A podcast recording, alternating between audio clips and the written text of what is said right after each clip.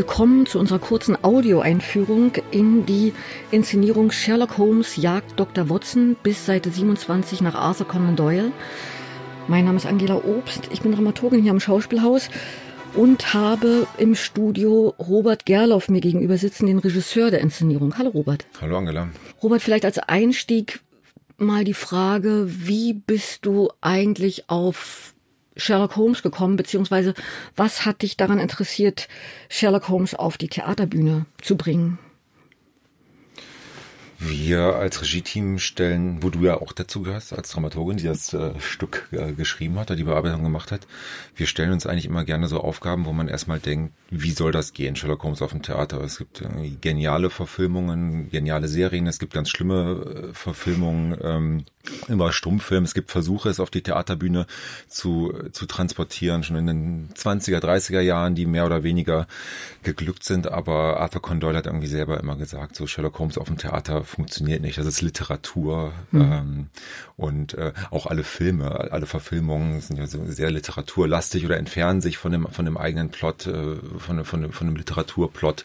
Und ähm, ja, wir wollten die Herausforderung annehmen, in einer Bearbeitung Sherlock Holmes auf die Bochumer, auf die Bochumer Bühne zu bringen zwischen Auseinandersetzung mit der mit der Faszination Sherlock Holmes, der also gerade durch die Cumberbatch-Serie oder durch Elementary, die letzte letzte Bearbeitung ähm, äh, von von Sherlock Holmes äh, als Serie ähm, zu schauen, was ist was ist was ist die Faszination an dieser Figur, was äh, weil wir sind ja beide jetzt auch nicht die totalen Freaks, ne? Also es gibt ja tatsächlich eine große Fangemeinde, das ist ja auch verrückt und faszinierend, wie diese Figur seit diesen über 100 Jahren so besteht und jeder zu dieser Figur ein Bild hat. Und gleichzeitig waren wir beide unabhängig voneinander ja nicht die Leute, die jeden Fall gelesen hatten und jedes, äh, jedes Detail dieser ganzen Fälle kannten. Ähm, wie, wie stehst du zu dem? Was, was ist das Faszinierende oder das Interessante an dem bis heute oder heute wieder? Keine Ahnung. Also ähm, ich finde interessant an ihm, dass er so dieser Vorreiter des faktenbasierten Deduzierens, dieser Analyse war und äh, was dann abge, abge, abgelöst wurde von zum Beispiel, ich, war ich war immer mehr Kommissar Maigret, ja, der irgendwie so die menschliche Seite der, der Fälle und äh, es ging um die Menschen und das Gefühl und durch die Emotionen konnte er irgendwie ab, ab, äh, ableiten, wer ist der Mörder, wer ist die Mörderin und äh, Sherlock Holmes, dieser ähm, Soziopath, ja, emotionslose Soziopath, der äh, nur das Problem sieht, ähm, den, den als Figur so zu verstehen, im Gegensatz, also als, als Sidekick, den, den Watson, also wirklich so diese, diese Grundlage der Detektivgeschichte. Also Watson und Sherlock Holmes sind ja die sind ja die Grundlage aller aller großen Duos, Schimanski und Tanner. Ja, äh, so, es, ja. Geht, es gibt immer diese diese diese diese zwei Figuren, die äh, sich miteinander sehr die sehr von verschiedenen Seiten kommen und dann in dem Miteinander auseinandersetzen eines Themas irgendwie es auf, auf den Punkt bringen. Also Sherlock Holmes braucht das Gegenüber, um ähm, um äh, glänzen zu können, um glänzen um glänzen zu können. Er braucht diesen diesen Gegenspieler, der erstmal nichts weiß, der Fragen stellt, der der langsamer ist, um um, um dann äh, auf den Punkt zu kommen. Ich fand auch jetzt in der bei der Beschäftigung mit Sherlock Holmes, ich fand es auch interessant, dass da jemand äh, sagt, die Wahrheit ist nachweisbar. Es gibt Beweise, es gibt Spuren.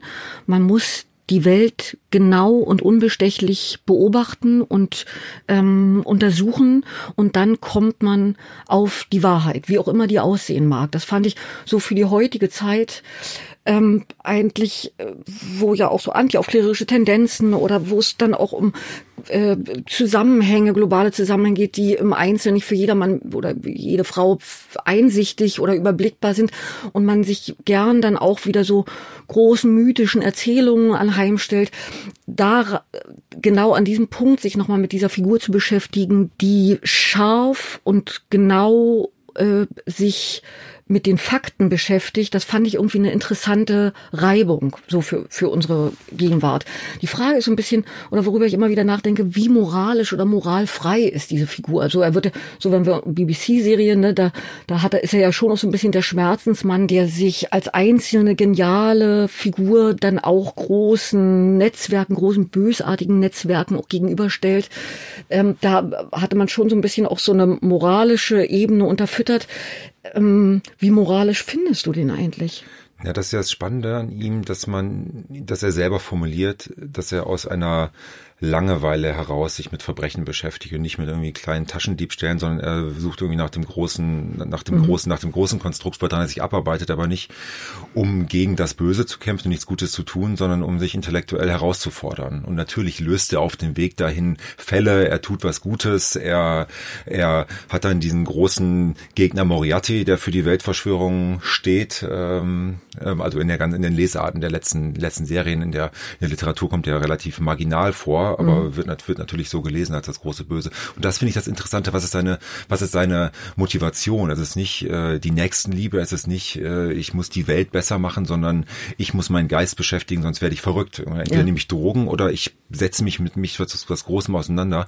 Und das ist diese, diese edgy Figur, die dann spannend auch auf der Bühne ist. Und ich finde durch Oliver Möller äh, sehr gut dargestellt und interpretiert, wie er diese auf der einen ja faszinierend und man will ihm folgen und dann gleichzeitig abstoßend dadurch, dass er irgendwie die Welt auch so sehr kalt sieht und Emotionen nicht zuge, zugeneigt, dass er sie gar nicht lesen kann. Er weiß, dass es Emotionen gibt und er kann aber irgendwie sie nicht äh, empfinden, nachempfinden und ähm, und das macht's, das macht's spannend. In der Reibung mit Watson, der da auf der Suche ist nach einem Gefühl oder sich verlieben will und äh, die anderen, auch die auch die Gegenspieler, die durch durch ein Gefühl angetrieben sind oder durch eine ja. ja durch eine Leidenschaft und äh, Watson ist bei bei Sherlock Holmes ist das schon so der Zeitvertreib, der im Vordergrund steht. Ja. Du hast dich oder wir haben uns ja äh, entschieden als Grundlage des Abends der Fassung äh, auf diesen zweiten Sherlock Holmes äh, Roman zu beziehen, das Zeichen der Vier. Es ging ja zwischendurch auch mal um Baskerville äh, als den deutlich prominenteren, auch süffigeren, atmosphärisch dichteren äh, Roman. Was hat dich denn so gereizt? Äh, das ist ja ein sehr komplexer, auch ein bisschen verwirrender Plot, ein Haufen Figuren, ähm, um verschiedene Zeitebenen. Was geht um Schatz, der aus Indien entwendet wird, um zwei ehemalige britische, Offiz britische Offiziere, Perlen, die verschickt werden, ein Paar, das mordend dann durch London zieht und äh, eine große, eine große Verfolgungsjagd. Was hat dich denn an an dem Roman besonders gereizt? Naja, erstmal die Komplexität. Also ba Baskerville ähm, oder ähm, der der erste, wo sie sich kennenlernen, Roman, diesen den den Plot kennt man, hat irgendwie die meisten Menschen im in der englischen, im englischen Unterricht in der zehnten Klasse irgendwie Hund of Basketball, diese, diese Readers, äh, Readers Digest Version, die irgendwie jeder, äh, der mal Englisch gelernt hat, gelesen hat, wahrscheinlich. Ähm, mich hat das Verworrene, das Komplexe gereizt und dass wir uns an dieser Darstellbarkeit auf dem Theater abarbeiten. Also Sherlock Holmes deduziert ja über Seitenweise, er geht aus dem Haus, keiner weiß, wo er ist, er kommt wieder zurück in seinen Sessel, raucht Pfeife und erzählt Watson, was er rausgefunden hat. Und das aber mit theatralen Mitteln zu erzählen, diese Herausforderung fand ich äh, sehr ähm, ähm, ähm, sehr ansprechend, dass wir, also wie, wie du es gerade zusammengefasst hast, ist sehr viel los und wir haben unsere Theaterbühne und unsere Theatermittel und wollen diese Komplexität erzählen, aber gleichzeitig irgendwie die Arbeitsweise von Sherlock Holmes.